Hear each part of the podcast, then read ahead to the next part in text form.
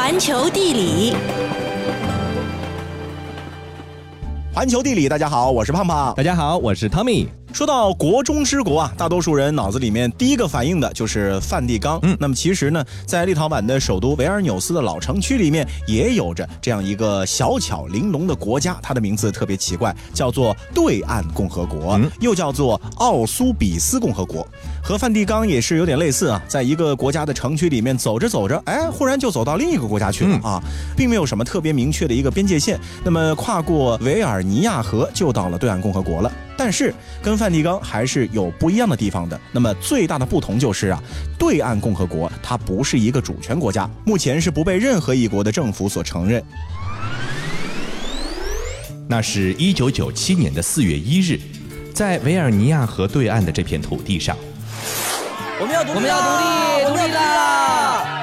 你们在开什么玩笑？哦，对对对，今天四月一号是愚人节，哎，随你们怎么玩。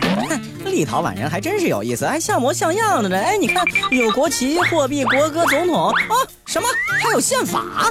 居然还有一支十一人的小军队，我这不像是愚人节的玩笑哎。搞不明白他们到底在玩什么啊？世界真奇妙。所谓的对岸共和国就这么从无到有的成立了。不过也真的如同一个愚人节的玩笑一般，由于没有任何一国政府承认对岸共和国，所以与其说它是个独立国家，不如说它更像是一个艺术家组织。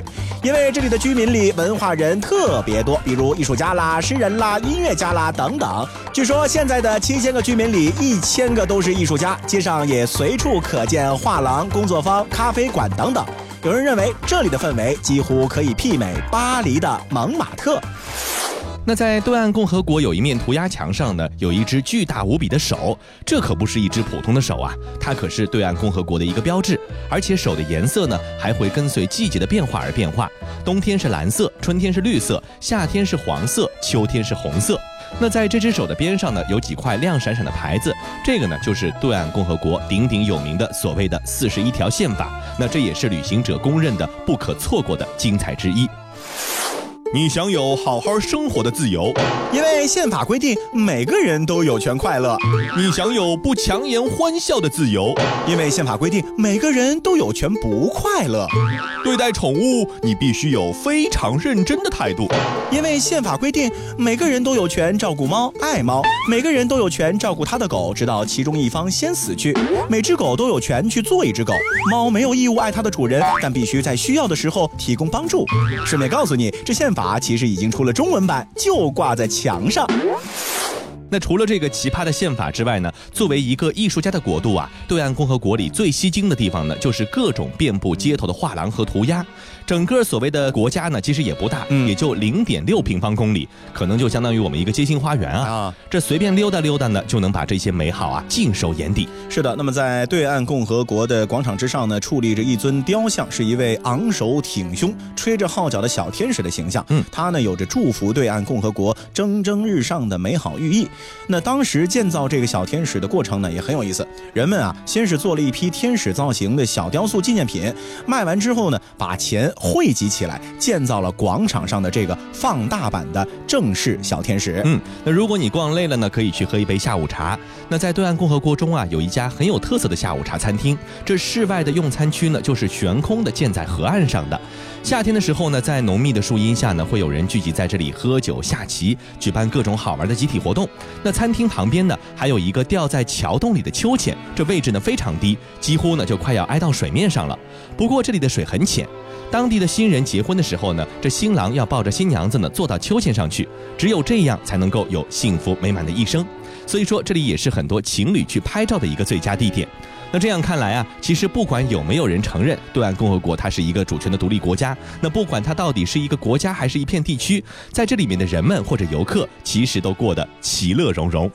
那对岸共和国里面，我们前面提到了啊，这个艺术家成灾特别的多。嗯那说到艺术家当中的佼佼者呢，音乐大师贝多芬就不得不提了。是的，在一八二七年的三月二十六号，音乐大师贝多芬去世了。那么到今年正好呢是他去世一百九十周年。嗯，据说啊，在贝多芬临终的时候呢，只有胡腾布莱纳在他身边。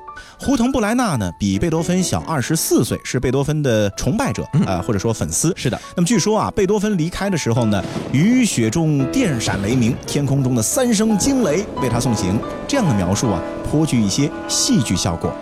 行走小百科，关于贝多芬的死因一直不断引起人们的兴趣。先是根据遗体解剖的结果，认为他是肝硬化引起腹水和脏器衰竭；也有人认为呢，是因为贝多芬患有梅毒，他的耳聋和晚期的并发症呢，都和梅毒的症状所接近。而贝多芬在世的时候啊，也确实经常出入风月场所，人们也查到了医生曾经给贝多芬开过的药方。再然后呢，从他头发的遗留物中啊，分析出他死于慢性铅中毒。有人说这是因为他吃了太多的被污染过的鱼。他习惯一个人在维也纳的小酒馆里喝酒、吃红飞鱼来消磨孤寂的夜晚。所以说啊，对他的死因可以说各种说法莫衷一是。按照大卫温琼斯所作的《贝多芬传》中的记载呢，贝多芬最后的居所是维也纳的西班牙人黑屋，嗯，这是西班牙本都会教室的一个居所。贝多芬最后的作品呢是编号第一百三十五的第十六号弦乐四重奏，嗯，在他弟弟的居所格纳新村中呢，是在一八二六年十月完成了，嗯。贝多芬当时给他的出版商写信说，这里很像他的故乡啊。他说：“我如此深切的渴望再见到故乡，我年轻时代就离开了那里。”嗯嗯所以说贝多芬在世的时候也是一个背井离乡的一个可怜人啊。哎，那么这本传记中还说到了，贝多芬呢做完了这首四重奏呢，下一步计划呢是一首弦乐的五重奏。为此呢，他专门裁纸订了一本二十四页装在口袋里的小本子，以便呢能够记下乐思。不过最终发现他只用了其中的六页。嗯，十二月一号的时候呢，他带着卡尔呢回到了维也纳，在途中呢染上了风寒，开始卧床不起。从十二月到次年的二月份的时候呢，因为有严重的腹水，他连续做了四次的穿刺引流，可以说是受尽了病痛的折磨。是的。那么在负责料理贝多芬后事的辛德勒和布罗伊宁的描述当中呢，贝多芬是落魄、病态又神经质啊。嗯这些描述呢，也决定了最后的贝多芬的一个基调。但是啊。当读到贝多芬书信集的时候啊，听他晚期的一些作品，其实你从当中却找不到这种旁人描述的暗淡的感觉。嗯，贝多芬写给朋友的最后一封信中呢，是提到了他已经做了第四次的穿刺，可能还要做第五次。他说：“假如这种情况还要继续很长一段时间，我能指望什么？我能怎么样呢？当然，残酷的命运已经降临到我头上，然而我服从命运的安排啊！以这封信的内涵去体会贝多芬最后的第十六号弦乐四重奏，会有很强的感受，因为这部作品就可以说是贝多芬晚年的一个精神写照。嗯，如果说这个熟悉音乐的朋友呢，一定对这样的一首交响曲呢是不陌生的。嗯据说它其中的四个部分呢，其实都有一些起伏，也有一些有希望的部分，哦也有一些对于生命的一些依恋的部分啊。嗯那其实贝多芬在音乐史上的地位呢是非常突出的，他不仅仅是古典主义风格的一个集大成者，同时呢也是浪漫主义风格的一个开创者。作为一位音乐大师，贝多芬对艺术歌曲呢同样是予以相当程度的关注。他是德国艺术歌曲的创造的一个先驱，毕生呢作有钢琴伴奏的艺术歌曲有六十多首。他的艺术歌曲呢是以极丰富的表现手法和形式来展现的，表达了属于全人类的一种情感。然而，从一七九六年开始呢，就已经感觉到听觉日渐衰弱。一八一三年到一八一七年的贝多芬的创作呢，也是暂时的呈现了一个颓势。到了一八一八年至一八二七年这段时间，贝多芬的左耳是失聪的状态，健康情况呢也是持续的恶化。四十六岁时候的贝多芬呢，他的听觉已经完全丧失了。但是即便如此啊，五十七岁的贝多芬离开这个世界呢，已经是一百九十年了。嗯，这位德国杰出的音乐家，维也纳古典乐派代表人物，他的作品对于世界音乐的发展有着非常深远的影响，因此啊，他也无愧于乐圣或者交响乐之王的称号。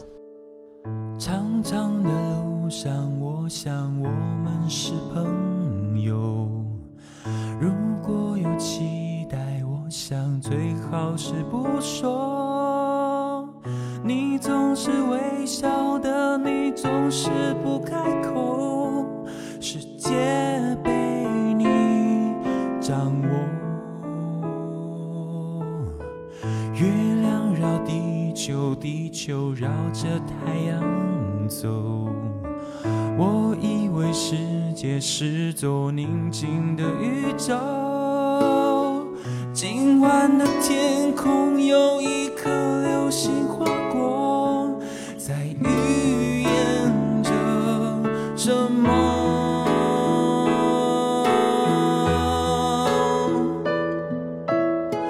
在无声之中，你拉起了我的手，我怎么感觉这个黑夜在震动？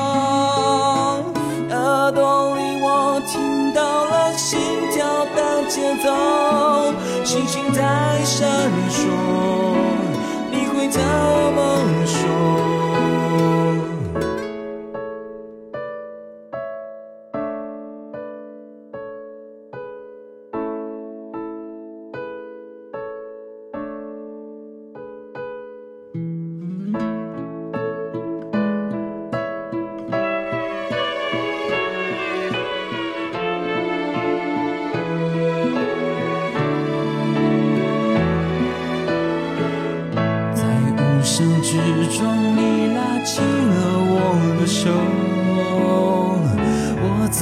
感觉整个黑夜在震动？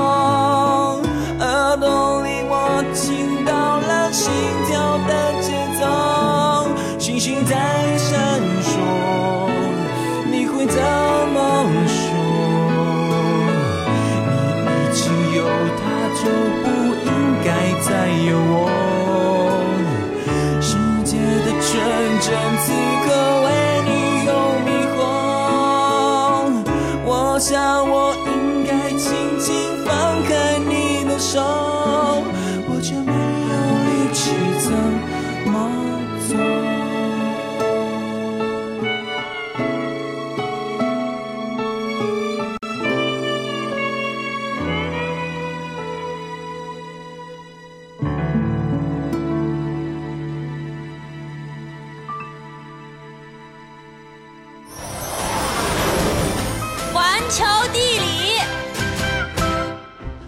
回到环球地理，大家好，我是胖胖。各位好，我是 Tommy。在当年啊，贝多芬呢一定是文艺青年圈中的网红了。嗯网红原来指的呢就是网上流行开来的人物，后来呢就泛指了一切的当红流行元素啊。是，比如说一杯奶茶也可以成为网红。你们这些年轻人真是不爱惜自己的身体。奶茶这种东西里面添加剂太多了，长期喝奶茶肯定把你们的牙齿都喝烂掉，肚子都喝圆掉，身体都喝垮掉。什么什么？是谁在污蔑我？你们这些无知的人类知道什么呀？我们奶茶家族本来既高贵又兴旺，都是因为你们的粗制滥造，往我身体里加了这个加了那个，才让我变味了。奶茶呢，其实真的不是最近几年才流行开来的，它本来呢是历史悠久，而且呢还有益健康的饮品。那其实我们在节目中也说过，这台湾的奶茶是怎么样这个配置的，它的对对文化，对吧？那其实早在唐朝的时候呢，随着中原地区的这个饮茶风俗传入北方，草原上的游牧民族呢就开始在茶中加奶，饮用这种奶茶饮品了。那在清代统治者入主中原之后呢，依然啊也是保留着一些北方民族的生活习惯。嗯那么喝奶茶呢，就是其中之一。呃，有一本是采访晚清宫女了解宫廷生活的书，就这样记录了一个叫做何蓉儿的宫女的回忆。宫里的早点，喝牛奶要兑茶，叫奶茶。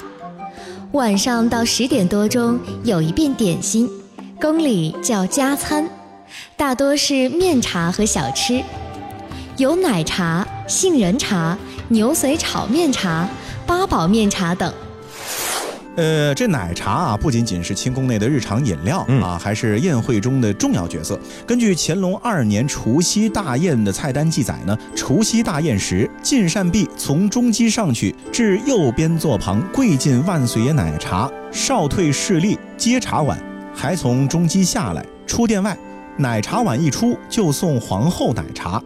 那么这套繁复的进奶茶礼仪啊，就体现了皇帝的尊贵。喝是他第一个喝，也从另一个侧面呢，说明了奶茶在皇帝心中呢，其实也有着非同一般的重要位置。是的，那除了宴会还有日常饮用之外呢，宫中还有很多场合呢都会用到奶茶，比如说坛庙祭祀啊、夜灵用奶茶，还有萨满祭祀啊、中正殿喇嘛念经用奶茶，以及皇贵妃、贵妃嫔贵人丧事的时候，每日三次殿献都是用的奶茶。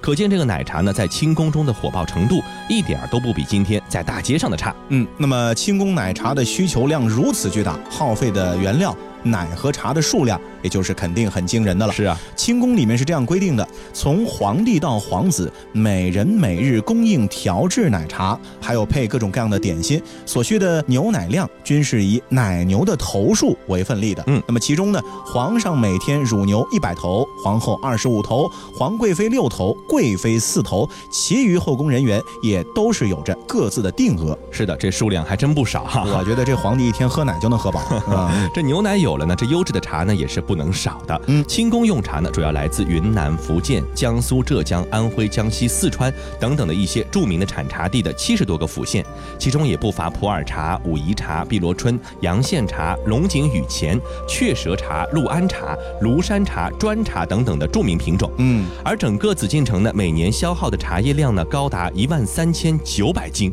虽然进贡的茶叶呢不是全部用来煮奶茶的，但直到清代的中后期，清宫中喝奶茶的习惯都是奶茶和饮茶并重的。那之后才渐渐的以轻饮为主，因此这个奶茶中的这个用茶量也真的是很惊人的。对。那么除了使用高级的茶叶之外啊，其实宫廷对于煮奶茶用的水也是特别讲究的。对好水泡好茶嘛。嗯烹茶用水的标准呢是水以清为贵。嗯所以呢，乾隆皇帝啊曾经特制了一个银斗，专门呢用来给各地的泉水称重，根据体重来决定天下名水名泉的优劣。那么称重的结果呢是这样的，咱们不妨做个参考啊。哎北京玉泉山的泉水每斗重一两。嗯济南珍珠泉每斗一两二厘，镇江金山泉每斗是一两三厘，无锡惠山泉和浙江杭州的这个虎跑泉则是每斗一两四厘。嗯那么乾隆皇帝就随即决定了，北京玉泉山的泉水是皇家御用，最清嘛。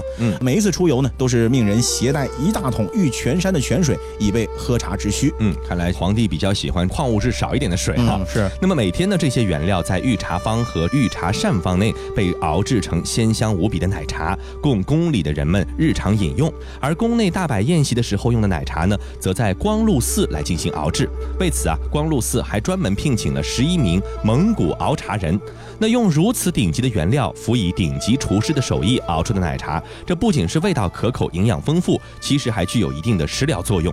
晚年的时候啊，乾隆皇帝肠胃不好，常常胃痛，这个奶茶呢就成了乾隆皇帝常备的一个助消化的饮料。所以说，现在人们看来啊，这乾隆皇帝能够活到八十八岁高龄，想必呢也和这个很多特制奶茶的药用功效有一定的关联。哎，所以这个鲜奶茶还是可以喝的啊，是就是用这个植物精调出来的这奶茶少喝点。没错，那么说到这个吃的喝的呀，粘稠香甜的食物呢，一直都是人们所钟爱的。嗯，但是呢，自然界中粘稠的物体啊，却会让我们望而却步。哎比如咱们举个例子，出门旅行，你肯定不愿意路上到处都是泥浆，嗯是吧？还有就是外出徒步，你绝对不希望自己遇见沼泽地啊。嗯那么，如果当泥浆成为了一种景观，会是什么样的效果呢？我们一起来到一座神奇的自然奇观——泥火山去。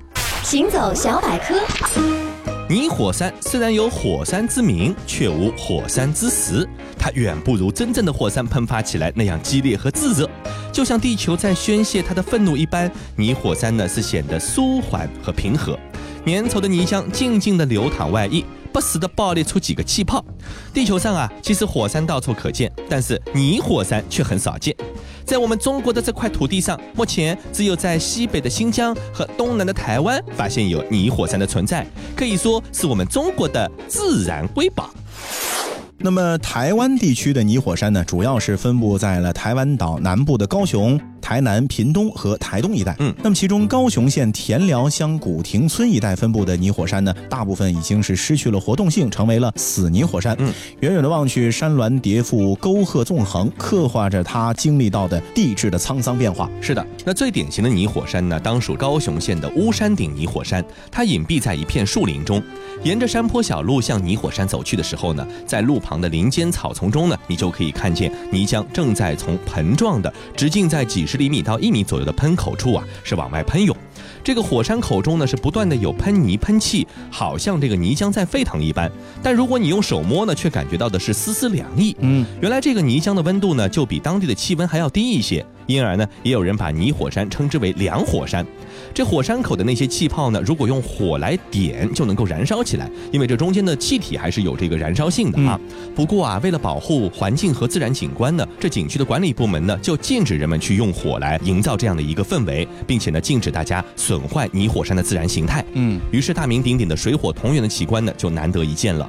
这个高雄的泥火山呢，形态完整，规模大，活动性也很强，是一处很典型的泥火山，全球少见，所以呢成为了自然奇观，吸引了很多的游人到那里呢专门去观赏考察。那么和台湾泥火山遥相呼应的就是新疆泥火山的别开生面。那里的泥火山啊，主要分布在了北疆的乌苏和独山子一带，处于西天山北麓的山谷当中。嗯，步入乌苏南部的白杨沟，你会发现那里的泥火山啊，个体不大，数量很多，呈现的呢是一眼眼的泥泉，一口口的泥潭，星罗棋布，分散在约半平方公里的山坡和谷地里面，几乎是见不到高雄那样高大的泥火山。那么泉潭中的泥浆表面呢，时不时的它咕嘟咕嘟冒着泡，散发出带有臭味的一些沼气啊、硫化氢等物体，有的还可以点燃。嗯，那通常泥火山所在的地方呢，这土质呢比较松软，容易被冲刷侵蚀，时间久长呢，这个泥火山就会变得面目全非了。但是我们由此呢，却可以判断出这个泥火山的形成的早晚。从这个意义上来说呢，独山子的泥火山地貌形态非常明显，表明它们停止喷发的时间也不太久。和火山相似呢，泥火山的活动呢也具有间歇性，活动一段时间就会停止，停止一段时间呢又会重新活动。这个和当地的地质背景和构造活动呢其实是密切相关的。世界真奇妙。世界上其他地方的泥火山也不多见，比较著名的有伊朗的马克兰泥火山、罗马尼亚的布扎泥火山，最大的泥火山分布在阿塞拜疆的巴库。此外，美国的黄石公园也以泥火山而闻名天下。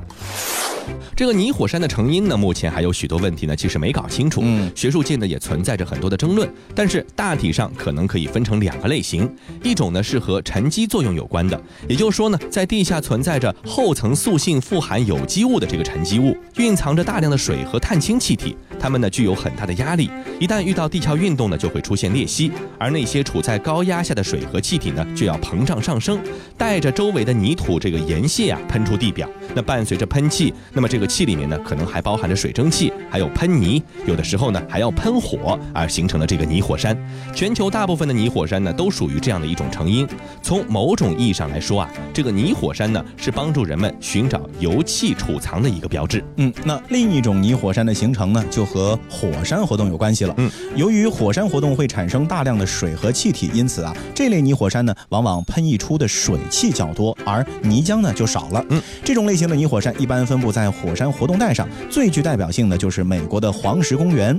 黄石公园呢，实际上就是处在一个巨大的火山口里面，大约六十万年前的一次火山喷发，被认为是全球规模最大的火山喷发活动。嗯，之后尽管火山没有再次喷发，但是啊，仍然在活动。许多的泥火山和间歇泉呢，就是在原来火山口中的一些裂缝和碎屑带的基础之上被发育起来的。一些气体和水呢，也是原来火山的一些残余物。嗯，那泥火山呢是一种奇特的自然景观，它除了供人们观赏之外呢，还没有怎么开发利用的这样的一种考虑啊。但是随着研究的深入，这个大自然中的瑰宝呢，肯定会放射出更多的异彩，肯定会让我们更加了解这个地球。好了，以上就是今天节目的全部内容，感谢各位的收听，我们下期再见。I let it fall.